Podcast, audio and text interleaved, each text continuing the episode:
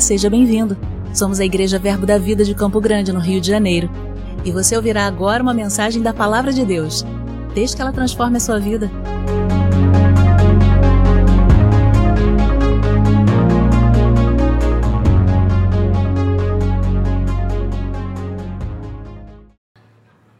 Glória a Deus. É, hoje é um domingo de missões, mas hoje também é o Dia Internacional da Família. É, eu confesso a você que eu não conhecia muito essas datas e entendi que tem uma, uma data específica para dezembro, que é o Dia Nacional, estipulado agora em 2020, mas o Dia Internacional da Família, ele é mais antigo. E eu confesso a você que eu achei interessante, pelo menos para o período que nós estamos vivendo, onde família tem sido tão atacada, é, que a gente celebre esse dia e comemore esse dia. Então, eu preparei para você uma, uma, um mesclado. Nós vamos falar de missão em família. Amém? Porque somos, antes de mais nada, nós somos, nós devemos entender que igreja precisa ser uma grande família. E como toda família, querido, eu não sei a sua, mas todas as que eu conheço, elas são deficientes. Famílias são deficientes, famílias não conseguem fazer tudo aquilo que a gente espera, família nos decepciona, Família às vezes não está ali na hora que a gente quer, ou precisa, ou espera, mas o simples fato de você ter o senso de pertencimento, de saber que você tem um lugar aonde, independente do que acontecer, é seu, isso já faz com que você tenha força para muitas outras coisas. É, com certeza, na sua família ou na sua igreja, você teve decepções. Com certeza, na sua família ou na sua igreja, você esperou coisas que não aconteceram. E muitas vezes a gente precisa lidar com essas coisas e precisa entender essas coisas. E nós temos duas pessoas muito interessadas nesse propósito. Deus tem um interesse muito grande em que a gente, como família ou como igreja, viva em unidade porque nós sabemos que a, a bênção do Senhor ela tem um ponto de ônibus, um lugar marcado, que é a unidade. A Bíblia diz que ali onde há unidade, o Senhor ordena a bênção. Então nós não podemos quebrar um princípio acreditando que podemos viver sem unidade e ainda assim as bênçãos serão derramadas. Elas já foram liberadas, mas tem um lugar de encontro para ela. E nós temos o outro interessado, que é o inimigo das nossas almas, que ele também trabalha efetivamente para que essa unidade seja quebrada. E essa unidade, provavelmente, ela vai ser quebrada através de uma ofensa. Nós vamos ser ofendidos. Eu não sei se você já sabia disso, mas Jesus falou que as ofensas são inevitáveis. Não há como viver nesse mundo sem ser ofendido, sem ser ferido, sem ser machucado, decepcionado. Porque nós temos uma, é, é, uma proporção daquilo que é, nos ofende e daquilo que nós esperamos. Quanto, mais, é, quanto maior a sua expectativa, a ausência daquele fato realizado vai trazer maior decepção, ou maior frustração, ou maior ofensa. Então, quando nós falamos sobre família, falamos sobre igreja, falamos sobre a missão da igreja, a gente não pode fugir de um assunto chamado conflito, porque os conflitos eles são inerentes à vida humana. E você já ficou sério em silêncio, e eu também estou sério, porque não era isso que eu ia falar. Mas eu creio que a gente vai chegar num bom lugar, amém? Eu, eu quero tratar com você algumas peculiaridades de coisas que o Senhor tem tratado comigo. Unidade não quer dizer falta de conflito, querido. Se a gente pensar dessa maneira, a gente vai se iludir e o diabo vai ter muita facilidade de nos separar. Porque quando nós vivemos em comunhão, quando nós vivemos em conjunto, quando nós amamos ao próximo e não ao distante, mas ao próximo, inevitavelmente nós vamos nos decepcionar com algumas coisas. Eu costumo dizer para você que a lua ela é linda de longe, porque ela brilha, mas de perto ela é cheia de buraco. Então, quanto mais próximo a gente está, mais a gente vai ver os defeitos das pessoas. Maior a chance da gente se decepcionar, maior a chance da gente entender que não é bem como a gente tinha visto de longe. Então, nós vamos ter sim, tanto na nossa família pessoal, quanto na nossa família, igreja, nós vamos ter sempre um investimento para que a unidade seja quebrada. E nós precisamos nos preparar para isso, sim. Eu tenho, o Senhor tem tratado comigo sobre um aspecto e eu tenho falado isso com muito temor, porque é algo que Ele tem trazido no meu coração e, e eu sei que não é algo que se fala muito. Mas durante muito tempo nós ouvimos, nós aprendemos, inclusive no Rema, nós aprendemos em várias é, ministrações sobre a rebelião. E quando nós falamos da rebelião, nós encontramos dois personagens sempre, inevitavelmente: Satanás inspirando e encontramos o homem em desobediência. Então nós vamos ter sempre esses dois personagens. Mas o Senhor tem tratado comigo a respeito de que nenhum filho nasce sem a conjunção de um pai e uma mãe.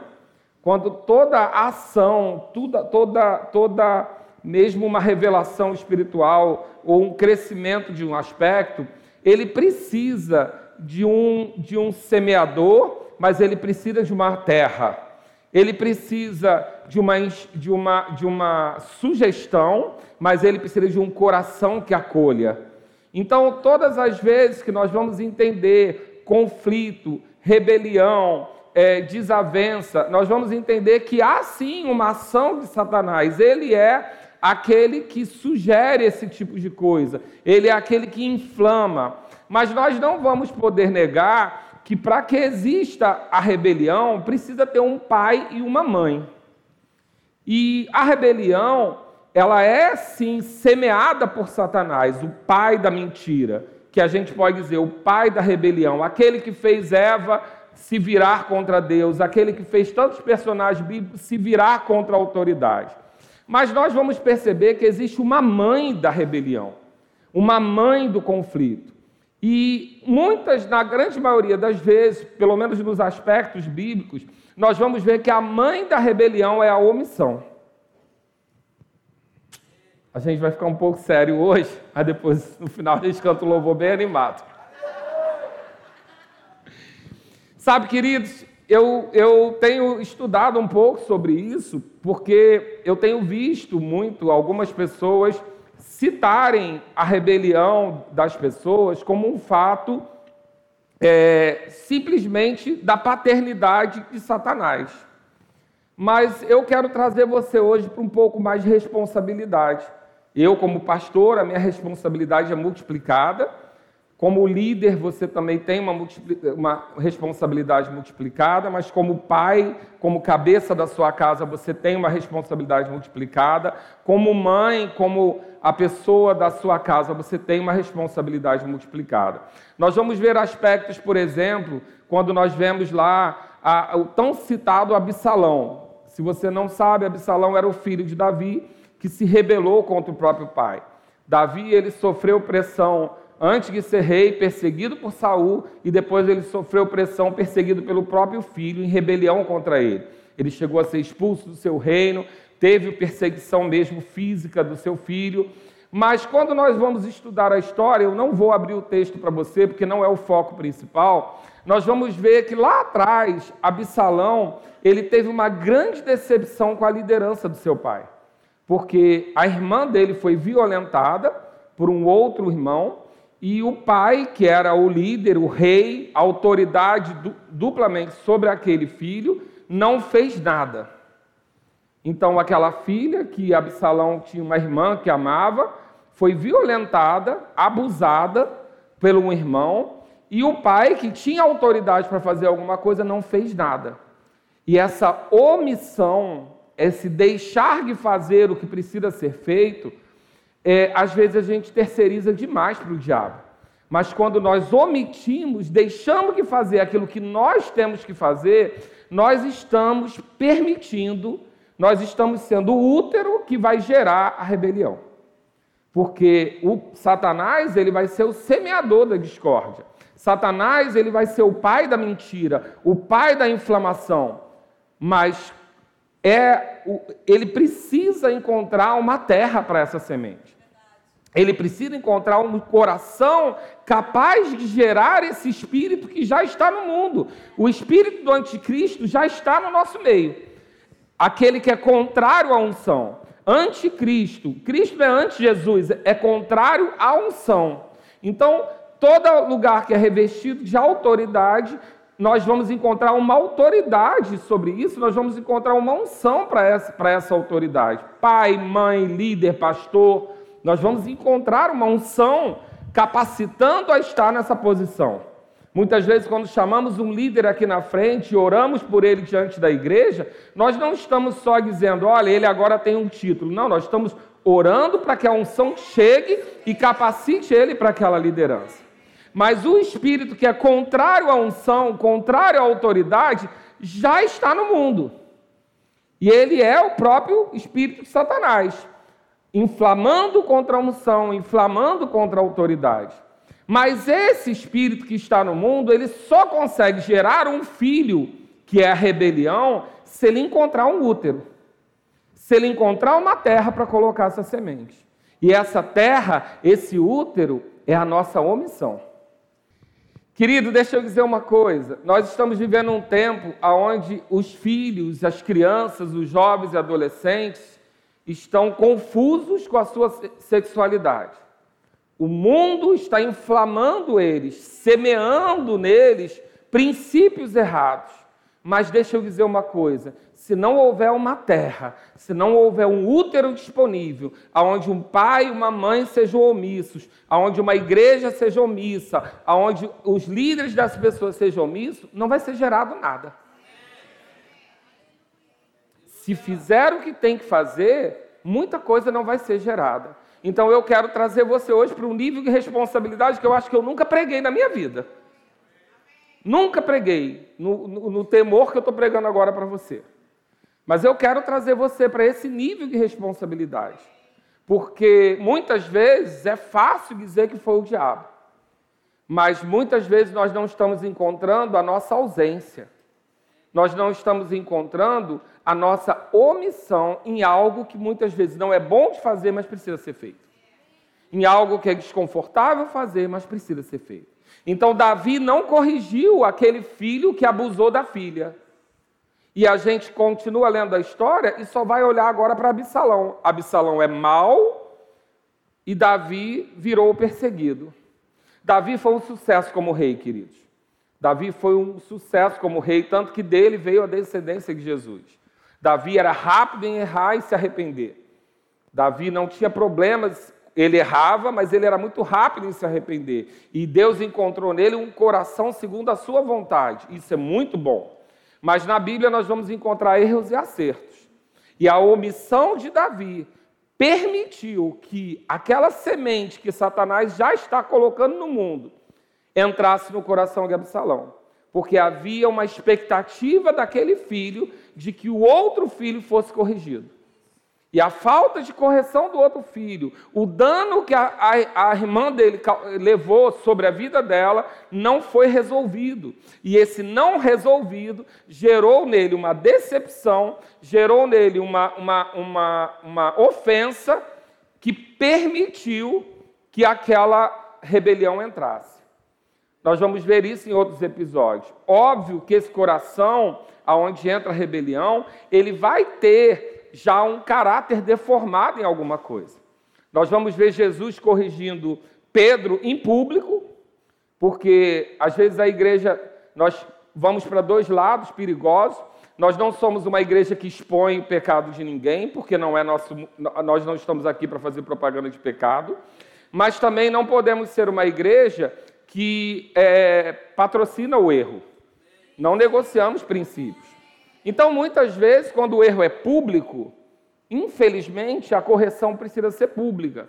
Porque se o erro é só para a sua vida, a gente corrige no privado. Mas se o seu erro traz influência sobre a congregação, é necessário que seja corrigido em público, para que a congregação não entenda que aquilo ali é o certo. Então, é uma situação muito difícil e desconfortável para quem corrige, mas necessária. Jesus corrigiu Pedro em público, porque Pedro falou uma besteira em público. Não vá, Jesus, não faça. E ele diz: arreda Satanás. Eu preciso fazer isso, esse é o meu propósito. Mas Pedro não entra com isso, não acolhe uma semente de ofensa que vire rebelião. Já quando ele corrige Judas, naquele episódio onde a mulher está lavando os pés, lavando Jesus com o vaso de alabastro, Judas fala publicamente, era melhor guardar esse dinheiro, e Jesus corrige publicamente: os pobres sempre estarão com você. E ela está fazendo o que é certo. E a Bíblia diz logo, no, logo em seguida que o espírito de Satanás entrou em Judas.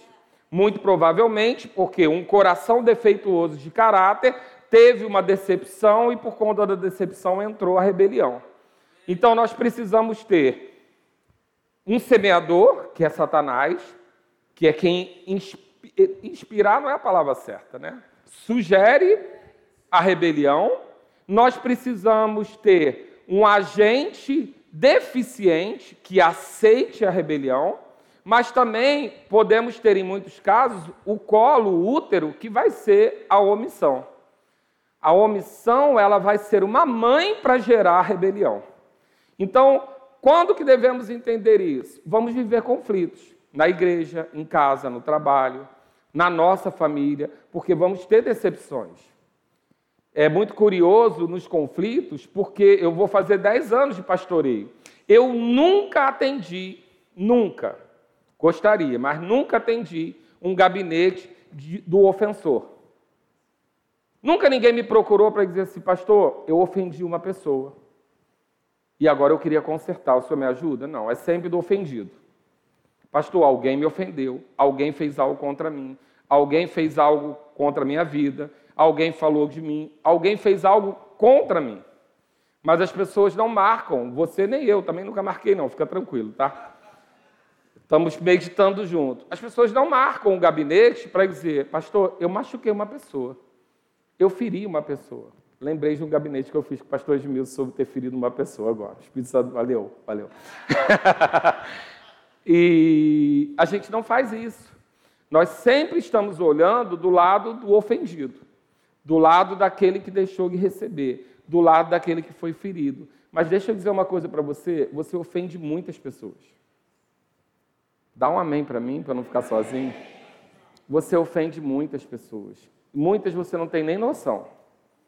Porque tem pessoas que se ofendem porque você pergunta como ela está, e tem pessoas que se ofendem porque você não pergunta como ela está. Tem pessoas que são ofendidas porque você quer saber da vida dela, e tem pessoas que são ofendidas porque você não quer saber da vida delas. Porque a sua expectativa, diga, é minha. Nem todo, as pessoas não vão saber o, a sua expectativa sempre. Então os conflitos, eles vão ser inevitáveis. Agora, nós temos o patrocinador deles, que é Satanás. Agora, em compensação, nós temos aquele que pode nos salar dele, que é o Espírito Santo. Então, quando nós falamos de conflito, Mateus 18, no versículo 7, diz assim: Ai do mundo por causa dos escândalos porque a palavra escândalo aqui é escandalon, que significa ofensa. Ai do mundo por causa das ofensas ou dos escândalos, porque é inevitável que venham escândalos ou ofensam. Mas ai do mundo pelo qual, ai do homem pelo qual vem o escândalo. Aquele que é o ofensor, ele precisa se retratar. Então, a gente vai ter essas reuniões de família, a gente vai ter as reuniões da igreja, onde os conflitos vão existir. Na igreja, provavelmente, eles vão ser mais a menos, porque todo mundo quer ter uma boa imagem. Não é verdade? A minha mulher costuma dizer que quando alguém pisa no seu pé na igreja, você fala, é uma honra ser pisado por você. Mas na sua casa não é assim que você fala.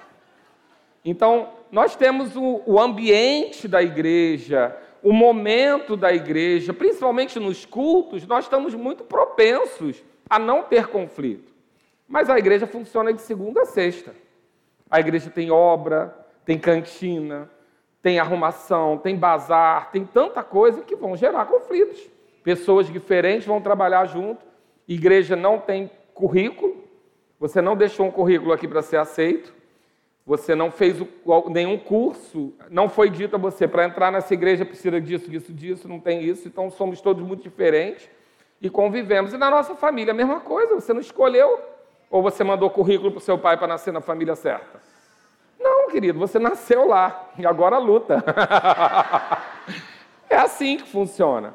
Mas o que é importante é o nosso senso de pertencimento. Agora, se vivemos um conflito, queridos, e vamos alinhar aqui família, unidade, conflito e a gente está falando de omissão. O que é a omissão? É você não resolver um conflito. Porque tem pessoas que pensam que o tempo resolve. Ah, o tempo cura. Querido, se o tempo curasse, as pessoas ficavam boas na fila do SUS. O tempo não cura, não. Porque.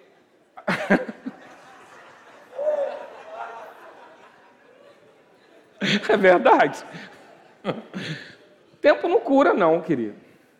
Tempo pode até mascarar, cicatrizar, mas se aquilo ali não foi tratado, não foi aberto, não foi retirado, aquela cicatriz ainda vai doer. E por que omitir? Muitas vezes nós nos omitimos para não gerar um novo conflito. Temos um conflito, se formos resolver ele, vamos gerar um novo conflito. Mas a Bíblia nos ensina como lidar com conflitos, como lidar com a correção, como tratar com isso. Então tem vários textos que vão ensinar que se primeiro você, se você traz uma oferta ao Senhor e, e você tem alguém que você ofendeu, deixa a sua oferta, busca essa pessoa, se conserte e volta.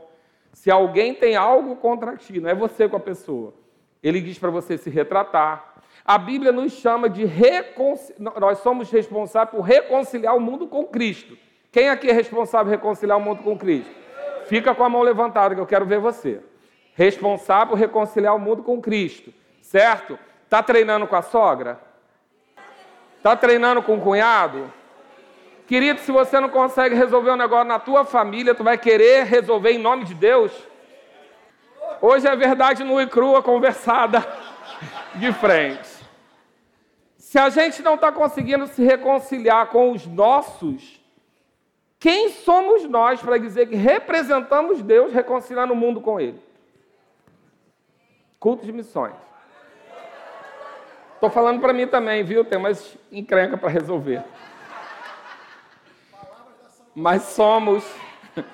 Se Deus nos chamou para ser reconciliadores, diga comigo, a Bíblia não diz que aquele. Diz não, na, na realidade a gente entende isso. Eu não sei se tem exatamente esse versículo. Mas nós entendemos que quando Deus chama, Deus capacita. Nós vamos ver os exemplos, Deus chamando e capacitando. Gideão, Davi, tantos outros que foram capacitados para fazer algo muito maior do que eles. Se a Bíblia diz que nós somos reconciliadores do mundo em Cristo, você acha que Deus ia te dar um título e não ia te capacitar? Você acha que Deus ia dizer: olha, vai lá e me representa? Reconcilia meus filhos perdidos comigo. Vai lá e fala em meu nome. E você não recebeu capacidade para isso? Querido, se você tem capacidade para reconciliar o mundo com Cristo, você tem capacidade de se reconciliar com seus entes, com a sua família, com as pessoas que te decepcionaram. E elas vão deixar de decepcionar por causa disso? Provavelmente não. Porque a Bíblia diz, é, Jesus diz que você tem que perdoar até 70 vezes 7 dá 490 vezes. 490 vezes para uma pessoa te ferir num dia, ela tem que estar muito próxima, provavelmente dormindo com você. Porque não. Como é que ela vai ter oportunidade? Como é que alguém que mora longe vai ter chance de me ferir 490 vezes num dia? Tem que morar na minha casa, querido. Tem que estar pertinho, tem que ter contato, tem que ter meu número de telefone, tem que ter meu WhatsApp. Para conseguir 490 vezes num dia. Você está dormindo com o inimigo, é da minha época. Ah, não. não é isso. Mas por que, que o próximo te fere tanto? Porque está próximo. Porque está longe, quem está longe não pisa no seu pé. Quem está longe não esbarra em você. Mas quem está próximo, ele esbarra. Ele pisa no seu calo, ele acha aquela unha encravada sua toda hora. Por quê? Porque está perto. Mas o que a Bíblia nos diz? Que é sobre a unidade que Deus derrama a sua bênção. Então, para eu conseguir costurar essa miscelânea que, Deus, que o Espírito Santo está fazendo aqui comigo, nós vamos ter conflitos. Vamos. Não tem como você estar nesse mundo e não viver conflitos. Agora, se vivemos os conflitos, vamos precisar fazer o quê? Resolver os conflitos. Agora, se vamos resolver o conflito, vamos resolver como Deus ensina a fazer. Amém? Então, vá comigo para Romanos 12, versículo 17. Sabe, queridos, Paulo falou mais de conflito do que de amor e evangelismo. Paulo, as cartas de Paulo são cartas resolvendo conflitos, tratando conflitos, tratando com a igreja de Cristo sobre o conflito. Ele trata com Coríntios, ele trata em Romanos, ele trata em Gálatas, ele está tratando conflitos. Por quê? Porque os conflitos vão existir onde houver ser humano. Aonde tiver ser humano, vai ter conflito. Vai ter pensamento diferente, vai ter expectativas diferentes, vai ter decepção. Não tem como você não se decepcionar com as pessoas. Por quê? Porque você sempre vai criar, aumentar a expectativa. Sabe aquela pessoa que é sempre boa com você? O que, que acontece? Você liga o módulo sim. Essa pessoa é tão boa, ela sempre diz sim. Aí você liga o módulo sim. Qual a sua expectativa? Sempre ganhar o sim dela. Ela faz por você a vida inteira. Aí um dia ela diz não, pronto, desmoronou. Apaga tudo que fez a vida inteira, porque agora você vai falar do não dela. Porque você criou a expectativa do sim. Agora, em compensação, se aquela outra só diz não, o dia que ela diz sim, você fica deslumbrado. Porque a sua expectativa era o não. Então a gente vai viver de qualquer maneira, você nunca vai conseguir agradar todo mundo o tempo todo. Em algum momento você vai falhar, eu vou falhar. A gente tem pouca tendência a olhar a limitação alheia. Então a gente tem aquela frase clássica que diz: se fosse eu, faria diferente. Querido, é verdade. Você faria do seu jeito. Mas sabe que as pessoas têm limitação? E é muito difícil quando você vê líderes, por exemplo, principalmente líderes espirituais, você entender que eles têm limitação. Que ele faz muita coisa por você, mas ele não consegue fazer tudo porque ele tem limitações. Geralmente, um líder espiritual tem um que é bom de visita, tem outro que é bom de apacentamento, tem outro que é bom de ministração, tem outro que é bom de liderar o grupo, tem um que é bom de tratar no individual, mas você não vai encontrar um líder que é bom de tudo. Que faça casamento, enterro, aniversário de criança, pregue, faça conferência e tudo seja bom. Não vai. Eu acho a minha oração de aniversário de criança bem fraquinha. Acho mesmo. Às vezes eu fico assim, caramba, porque ninguém quer ouvir, gente. Está todo mundo de olho no brigadeiro. Aí eu fico ali assim, pensando, mas eu sei que eu preciso fazer, até porque eu vou abençoar a criança, mas eu, assim, confesso que eu, ainda bem que ninguém grava. Agora, eu me acho muito bom em sepultamento. Eu, eu, é algo que eu, eu, eu oro muito por aquilo. Acho meu casamento razoável também. Mas não vou ser bom em tudo, querido. Então, eu vou falhar em algumas coisas. Você vai falhar em algumas coisas. Josias vai falhar, Marcela vai falhar. Toda a liderança da igreja vai falhar em alguma coisa. Na sua casa, você vai falhar como pai, como mãe, como filho. A gente vai falhar. E o que a gente vai fazer? A gente vai resolver. A gente vai resolver, a gente vai buscar que aquilo tenha uma solução. Por quê? Porque nós sabemos que há interesse que a unidade seja quebrada. O interesse do diabo vai ser sempre tirar você do corpo, tirar você do rebanho, tirar você da família, porque ele é um predador. E quanto mais sozinho você estiver, mais presa fácil você é. E você que está em casa aí no YouTube, deixa eu dizer, assistir culto não é viver igreja. Se você não pode estar aqui, glória a Deus. Não desliga não, fica comigo. Me ama. Você está sendo testado. Mas, querido, não é, porque tem que ter convívio, tem que ter sentado do lado, tem que sentir. Agora, você já reparou uma coisa? A gente voltou a sentir o hálito. Gente, eu tinha esquecido. Eu tinha esquecido que as pessoas tinham hálito. A gente voltou a sentir o hálito. Pessoal que ora pelos outros aqui, lembra do chicletinho aí. Pelo amor de Deus. Por quê? Mas só vai saber quem está perto. Só vai saber que tem mau hálito quem está perto. Só vai saber que tem cheiro quem está perto. Então, ficar de longe e dizer que ama é moleza. Agora, chegar perto, ver a fragilidade, ver o defeito, né? cuidar do doente, gente. Doente raramente cheira bem. Você, quando vai para o hospital, você não fica cheiroso, não. E quem é que está lá perto? Você precisa estar perto. Então, esse convívio, o diabo odeia, ele detesta.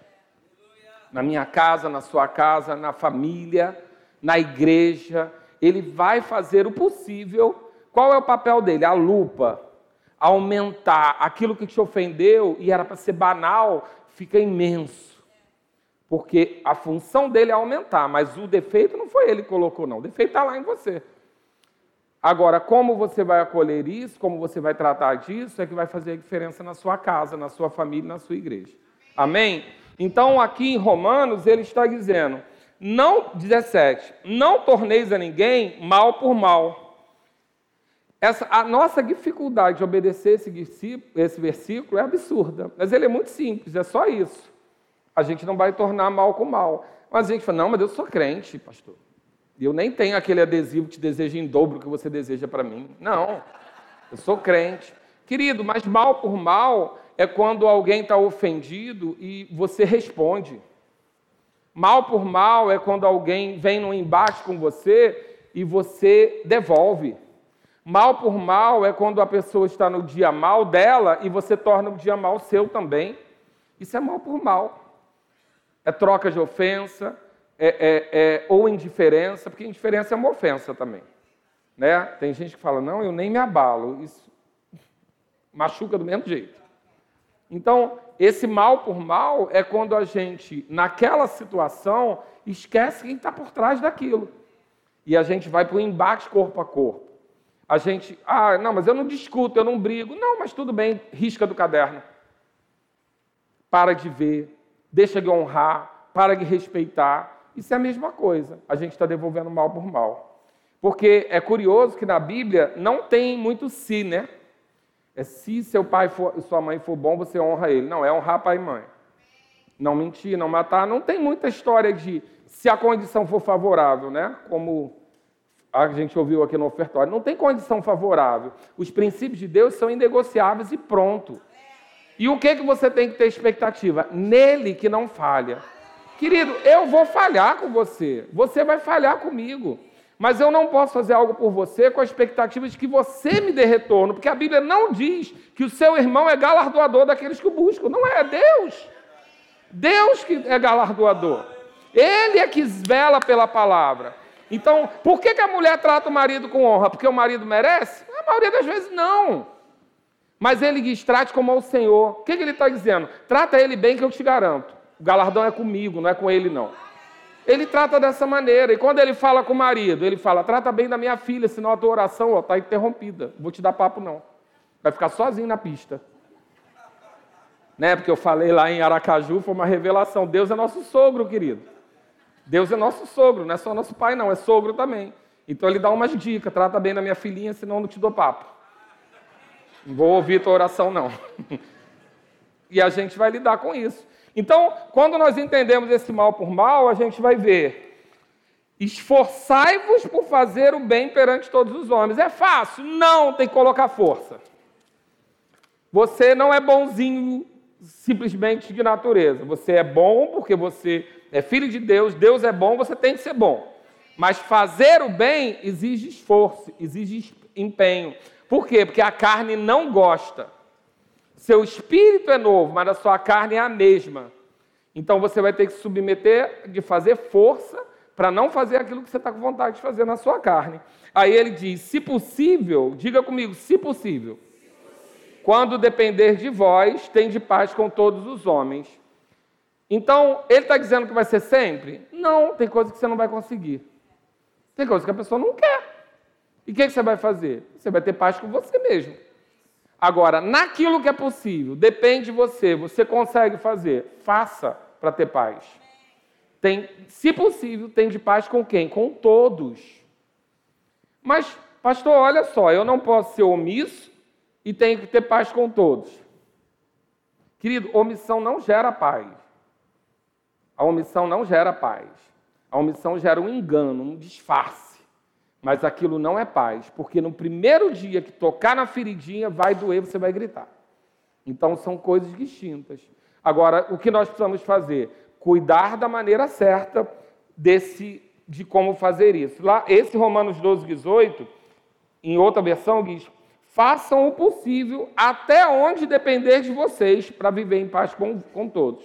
Então existe um limite nosso, até onde depender de nós. Nós temos que fazer. Então é um investimento, é algo que a gente tem que decidir. Querido, eu, eu, eu tenho sangue lá de Jardim Siridó. Descobri que é Natal, mas é perto de Campina Grande. Próxima vez que eu for lá, eu vou conhecer. É uma cidadezinha pequena do Nordeste e a minha família é bem arretada mesmo. Aquela, paraíba, aquela mulher no, no, no estereótipo da paraibana, que é brava, porque na realidade eles têm uma vida muito difícil e precisa ser forte. E a, o estereótipo da minha família é esse. Então, assim, o bateu levou seria muito natural para mim. E eu preciso me esforçar para não ser dessa maneira. Então eu, eu coloco força, coloco empenho. Nem sempre tenho sucesso, mas coloco. Amém? Estou crescendo junto com você, amém? A gente está crescendo junto. Então, quando o conflito acontece, a gente precisa tomar uma ação, a gente precisa se esforçar, a gente precisa deixar de ficar naquele lugar da vítima deixar de ficar no lugar da terceirização. Se ele me buscar, me, se ele me pedir perdão, se ele fizer, se o outro fizer, se ele melhorar, sabe que tem coisas que vão melhorar e tem coisas que vão piorar? Eu não sei o seu casamento, não. Mas, gente, todo mundo envelhece. E tem coisas que lá no início você achava engraçadinho. No meio do caminho você acha chato. Depois que cristaliza, porque depois de uma idade cristaliza, né? aquilo começa a ficar, às vezes, até intolerável. Porque há uma expectativa que as pessoas melhorem, né? Tem coisas que você vai melhorar, tem coisas que você vai crescer, tem coisas que você vai abandonar, glória a Deus, aleluia. Agora, tem coisas que as pessoas, às vezes, não conseguem vencer. Elas querem, mas não conseguem. E aí, o que a gente vai fazer? A gente vai colocar força. A gente vai se esforçar para viver com aquilo. Por quê? Na grande soma que você fizer, você vai descobrir que tem vantagens. Você não escolheu, você não está vivendo com uma pessoa que só tinha defeito. Querida, às vezes eu vou atender alguém que vai falar do cônjuge e bota tanto defeito, tanto defeito, que eu falei, mas quando tu casou, tu estava bichada, né?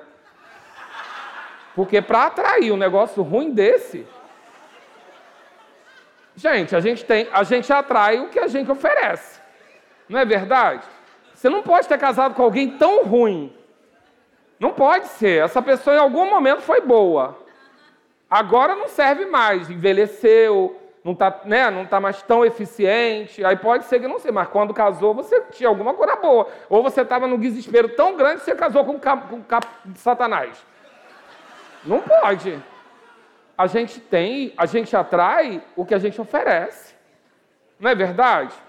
Uma mulher, quando ela sai com vestido curto, tomara que caia, vermelho, ela sabe o que ela vai atrair. Ela sabe, ela não é burra. Ela sabe. Eu vendia roupa, querido. Eu atendia a mesma pessoa. Num dia ela ia. É, já me chamávamos de Cláudio, né? Cláudio, eu hoje preciso de uma roupa porque eu vou encontrar uma pessoa que eu tenho muita expectativa com ela. Era uma roupa. Depois a mesma mulher voltava e dizia: preciso de outra roupa porque hoje eu vou conhecer minha sogra. Era outra roupa. Bem diferente bem diferente, porque a gente sabe o que a gente quer atrair. Então, cuidado com pastor que fala mal das suas ovelhas. Não faz sentido, querido. Eu vou ter as ovelhas que eu atraí. Eu vou ter as ovelhas que olharam, as pessoas vêm visitar a igreja, olha, um olha e fala assim: ah, que bom, as cadeiras estão tudo organizadinhas, gostei dessa igreja. O outro olha e fala: o pastor tem toque. E vai embora. Eu vou ter o que eu atraí. Você tem do seu lado aí o que você atraiu. Olha aí para o maridão de Jesus, para a mulher de Jesus e fala: Eu te atraí. Então, é assim que funciona. Amém? Glória a Deus. Então, Efésios 4:3 diz assim: Esforçando-vos diligentemente por preservar a unidade do espírito no vínculo da paz. É fácil? Não naturalmente esforço e diligência. Olha as duas palavras, esforço e diligência, para manter o vínculo. Tem empenho, não é consequência de terceiro, é seu, é sua decisão. E as decepções? Eu vou precisar tratar.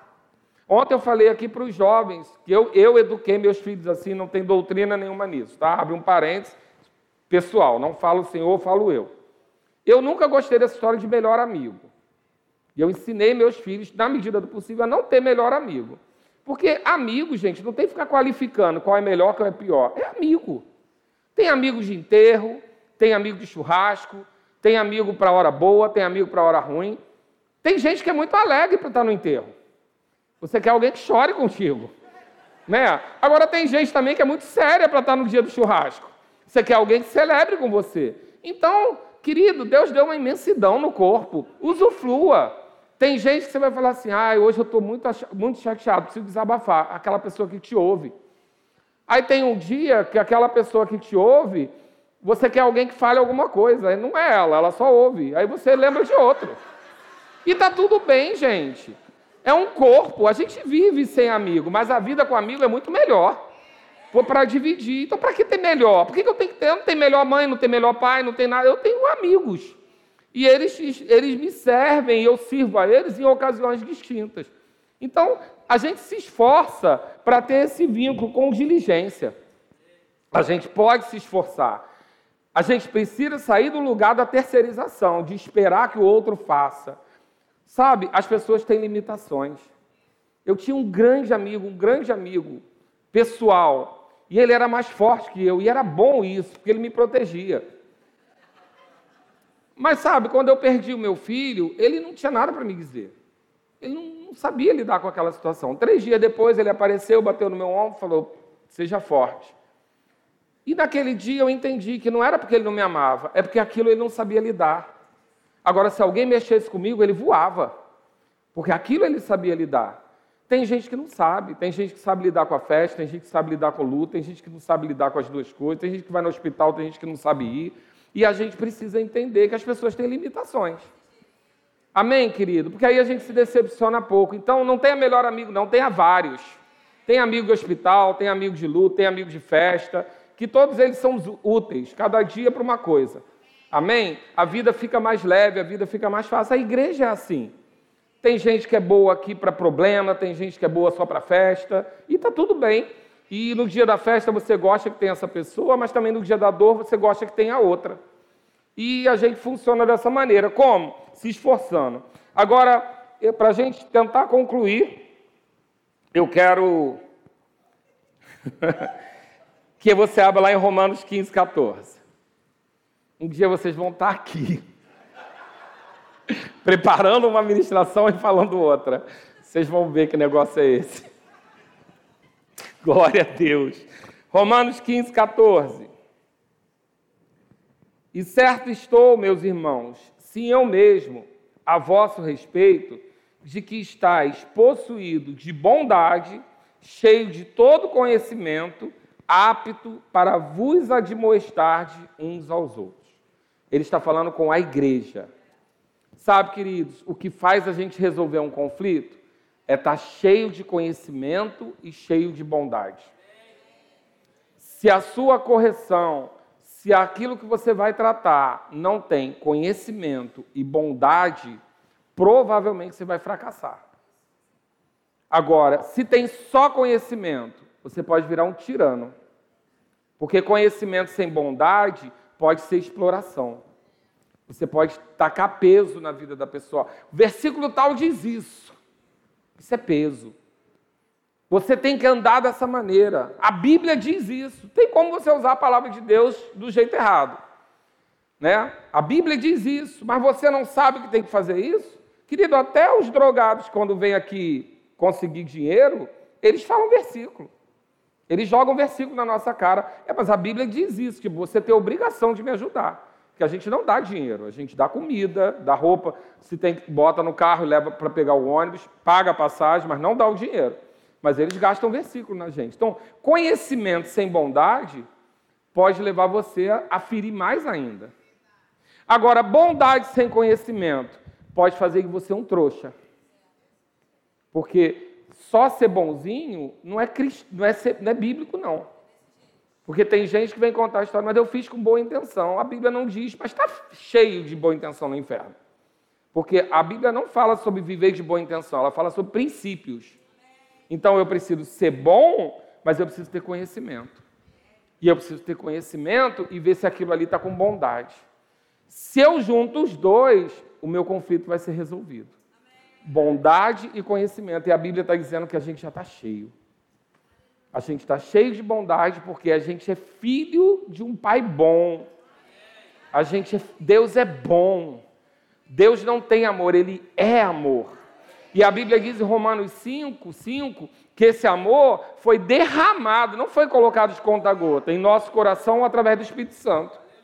Então o amor já está dentro de você, bondade já está dentro de você, benignidade já está dentro de você. Nós exercitamos isso e fazemos o quê? Juntamos o conhecimento. Conhecimento você está tendo hoje. Você está está conhecendo hoje que você é um reconciliador do mundo com Cristo. Olha que beleza. Deus capacitou você para fazer reconciliação. Agora, como que faz? Tem que ter uma ação, tem que ser proativo, tem que decidir fazer. E é fácil? Não. não é. Naturalmente, não. Então, a primeira coisa que você vai fazer, orar. Tudo que acontece no mundo começa no reino espiritual. Ora. E pelo teor da sua oração, você vai saber se você já está pronto para resolver esse conflito. Se a sua oração ainda é Deus faz ele mudar, Deus faz ele entender, Deus faz ele receber. Não, é, é essa oração não vai para resolver esse conflito, você não está pronto. Agora, quando você consegue orar, Pai, abençoa ele, Pai, eu quero que ele seja próspero, Pai, dá saúde divina para ele, quando você começa a declarar bênção sobre essa pessoa, bondade chegou, você já pode resolver o conflito. Amém? Então a Bíblia está dizendo que nós já somos cheios dessa bondade e nós já estamos cheios de todo conhecimento. Para quê? Para admoestar uns aos outros. Nós já podemos corrigir uns aos outros. Sabe que não é amor você ver uma pessoa errando e deixá-la ir para o abismo? Para ela cair de lá? Não, isso não é amor. Isso é omissão.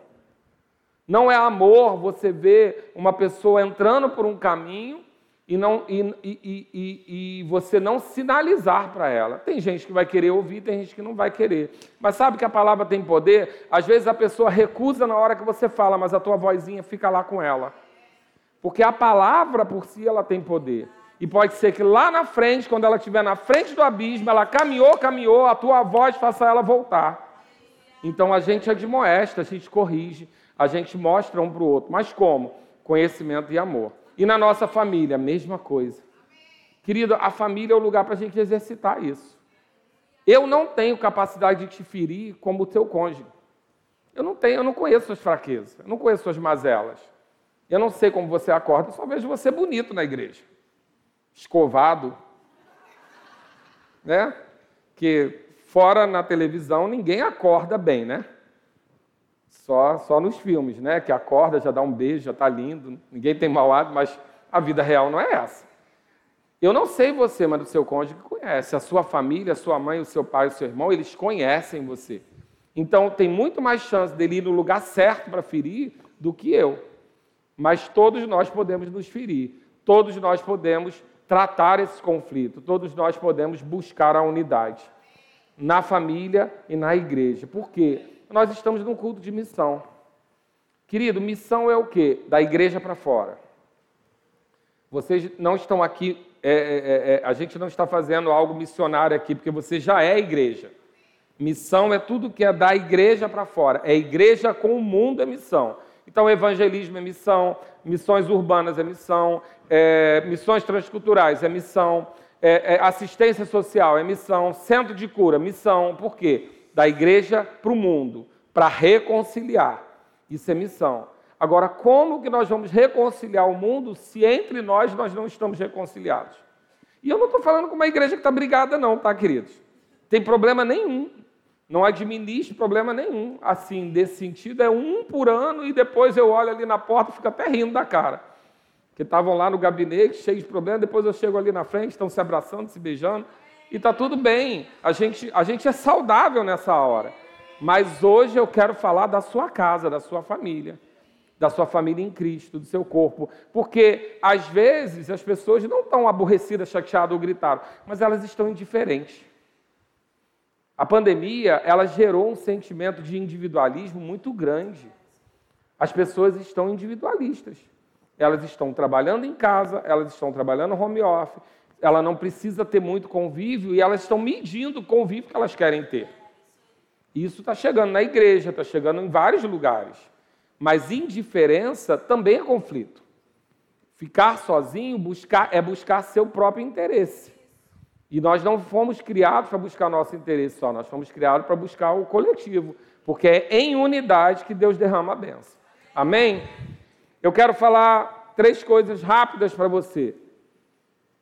O que que conflito mal resolvido faz com a nossa vida?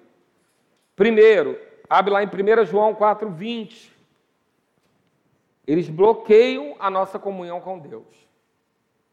Então, talvez essa palavra que eu esteja falando hoje para você não é só para você resolver a situação com o seu familiar ou com o seu irmão, mas seja para você resolver o seu relacionamento com Deus.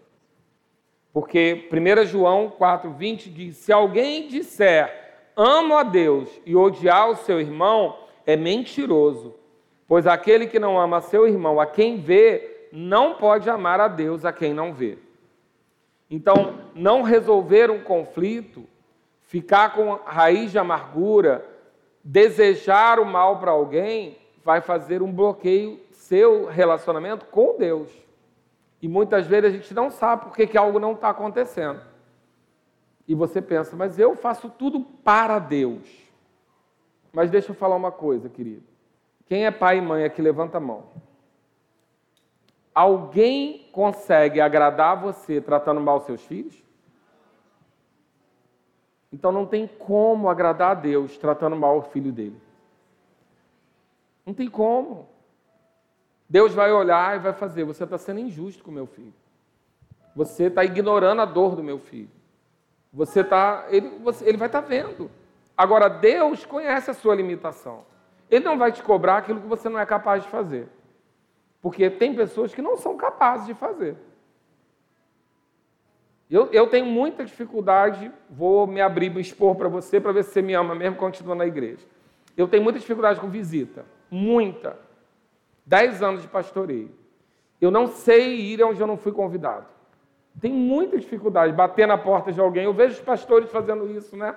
Vim almoçar, vim tomar café. Eu não tenho essa coragem. Eu só vou. Eu não sou o Conde Drácula, não, mas eu só entro onde me manda entrar.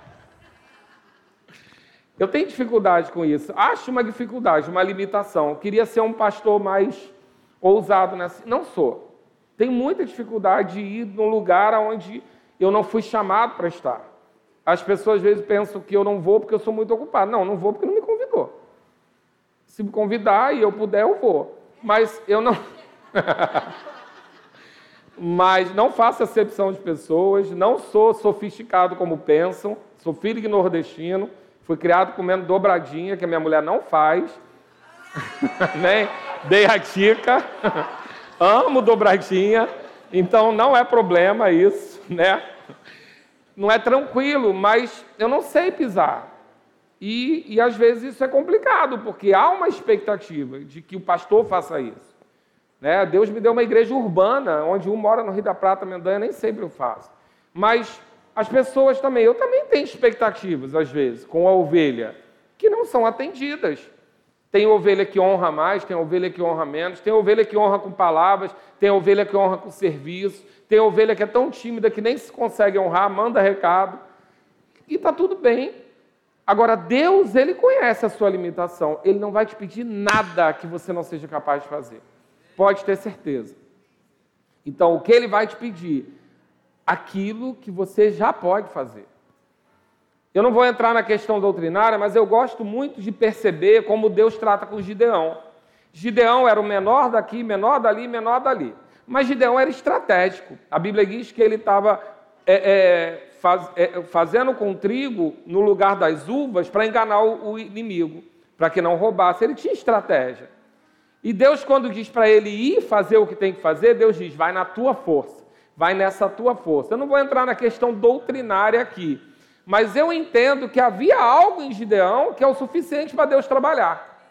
E tem algo na sua vida que é o suficiente para Deus trabalhar. Já é o suficiente, querido. Ah, mas eu não sou comunicativo. Mas sabe fazer um bolo. Sabe que mandar um bolo resolve também? Um bom pedido de perdão?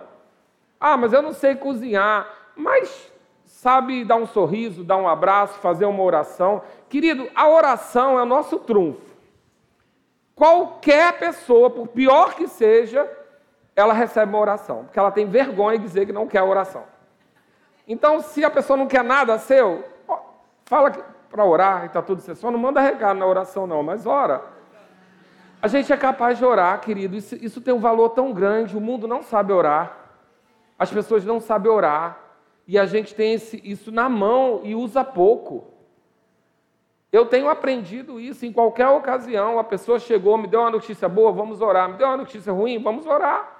A gente pode orar por tudo, envolver Deus em tudo, e, já, e às vezes já é o suficiente. Sabe que às vezes as pessoas marcam o gabinete só para falar? Elas não saem de lá com nenhuma solução, nada, mas elas falaram, elas querem atenção e oraram. E às vezes é o suficiente. Um abraço, testemunha, essa semana mesmo eu tive. Eu estava numa pressão, tarará, uma pessoa conversou com, com Marcela e disse, pastor, eu fui curada naquele abraço. Marcela me abraçou, era só o que eu precisava. Ela não tinha a solução, mas ela me abraçou, eu só precisava disso. Você tem isso. Você tem aí os seus braços, não tem? Se por acaso, porventura, não tivesse, você tem um sorriso, alguma coisa você vai ter para oferecer. Mas não terceiriza. Queridos, eu não preparei nada disso para falar. Então eu tenho que crer que você sabe do que eu estou falando. Eu tenho que crer nisso. Deus não ia me fazer pagar esse mico de tratar um assunto desse de repente, sem que houvesse necessidade. Eu preciso, você precisa. Agora a gente pode fazer. Então, para que haja coerência nesse culto, ele é um culto de missões. A igreja para o mundo precisa fazer algo. E para a igreja fazer algo para o mundo, ela precisa estar resolvida nela mesma. E para a igreja estar resolvida nela mesma, as famílias precisam estar resolvidas. Então a gente vai fazer um acordo aqui. Semana que vem, 22, 29, vou te dar duas semanas. A gente vai ter batismo nessa igreja. A gente vai estar reconciliando pessoas com, do mundo com Cristo. Até esse dia 29, você vai trazer alguém nessa igreja que você nunca falou de Jesus para ela, que você nunca convidou. Você, até o dia 29, você vai se reconciliar com algum parente, alguém que você tinha arriscado o caderninho. Garouca, só três vez. Vou te dar uma nova chance. Até dia 29, você vai buscar reconciliação com alguém que você tinha arriscado o seu caderninho. Alguns. Amém. Estou sem moral, amém. Já estive melhor na fita. Mas eu sei o que eu estou falando, querido. Deixa eu dizer uma coisa. A gente, às vezes, gosta do culto da promessa. Eu preguei na última semana, não, foi no início do mês, né? É, Josias pregou ceia. Eu preguei na última, há duas semanas atrás sobre El Shaddai. Promessa. Deus da provisão, Deus que te atende mais do que abundantemente, Deus que faz. Querido, promessa é maravilhoso, a gente nunca vai parar de falar delas. Mas existe uma palavra que sempre precede a promessa. Não que haja condicional para a graça, não é. Mas existe uma palavra que se chama princípios. E eu gosto que princípio já diz o lugar dele, né? É primeiro. Então, os princípios, eles vêm antes da promessa. Deus diz o princípio, honra teu pai e tua mãe. Aí vem a promessa, para que tenha vida em abundância. Então, o princípio vem sempre primeiro. E quando você tem um culto como hoje, que não é um culto, ninguém correu, ninguém pulou, ninguém deu glória a Deus, é um culto de princípios. Agora, se você está num culto de princípios, pode ter expectativas de que, cumprido o princípio, promessas vão se manifestar. Promessas vão se manifestar. E eu sei que eu estou falando pelo Espírito. Então, talvez você esteja aqui hoje à beira da sua promessa. E ela não está se manifestando. Talvez por quê? Porque você não está obedecendo o simples princípio da reconciliação. E aí eu vou concluir aqui. E a gente leu 1 João 4, 20. Se alguém disser ao irmão, a Deus, e odiar aos, que ama a Deus e odiar o seu irmão, é mentiroso. Pois aquele que não ama seu irmão, a quem não vê, não pode amar a Deus a quem não vê. Ama o irmão que vê, não pode amar. Está escrito aí. 1 Pedro 3. Ele trata uma coisa específica aqui com maridos, mas eu quero que você entenda o poder da, da reconciliação. Maridos, 1 Pedro 3,7. Vós, igualmente, ele falou com as mulheres para se sujeitar aos maridos. E ele diz depois: Vós, igualmente, vivei a vida comum do lar com discernimento e tendo consideração para com a vossa mulher como parte mais frágil. Tratai-a com dignidade, porque sois juntamente herdeiros da mesma graça de vida para que não se interrompam as vossas orações. Então, bloqueia a nossa comunhão, bloqueia a nossa oração. E por último, Hebreus 12, 14. Segui a paz com todos e a santificação, sem a qual ninguém verá o Senhor. Atentando diligentemente, porque ninguém seja faltoso separando-se da graça de Deus. Nem haja alguma raiz de amargura que, brotando, vos perturbe e, por meio dela, muitos sejam contaminados. O que, que acontece quando a gente não resolve um conflito? A nossa alegria é bloqueada. Bloqueia a oração, bloqueia a comunhão e bloqueia a alegria. Querido, isso tudo é nosso. A gente não pode perder por tão pouco. Nada que alguém tenha te feito nesse mundo é capaz de justificar você perder essas coisas. Então, resolver os conflitos livram a gente de raiz de amargura. E a palavra diz raiz, raiz é por dentro. Raiz é muito pior do que se fosse por fora. É por dentro, algo que pode gerar no nosso coração e apertar o nosso coração por dentro. A gente raramente vai ficar insatisfeito sozinho. A amargura é contagiante. Então, alguém amargurado, ele vai inflamar outras pessoas. E aí você não está servindo a Deus. Você vai começar a contaminar pessoas para ver o mundo de forma pior. Então, é importante demais a gente resolver conflito. É importante demais a gente restaurar relacionamentos. Sabe, na nossa vida, a gente vai ter que escolher se a gente vai construir muros ou pontes. Eu creio que para cumprir a carreira, correr a carreira, é melhor encontrar ponte do que muro. Não faz sentido? Quanto mais pontes tiver na sua vida, mais conexões divinas Deus pode trabalhar, mais lugares você pode alcançar, mais pessoas você pode alcançar. Agora, quanto mais muros, mais isolamento. Mais você vai ficar isolado dos outros, mais você tem dificuldade de transpor a dificuldade maior dificuldade de transpor os obstáculos. Então, vamos derrubar os muros e vamos construir pontes? Então, diga comigo: hoje é uma manhã de reconciliação. Mas você não vai ser um ouvinte negligente. Tá bom? A gente podia estar aqui falando de tantas outras coisas, né? Fé, amor, prosperidade, tanta coisa boa, mas a gente está falando aqui de conflito. Então eu creio que Deus sabe, Deus sabe o que você precisa colocar em dia para que Ele possa fazer aquilo que Ele ama, derramar a bênção sem medida. Amém? Glória a Deus.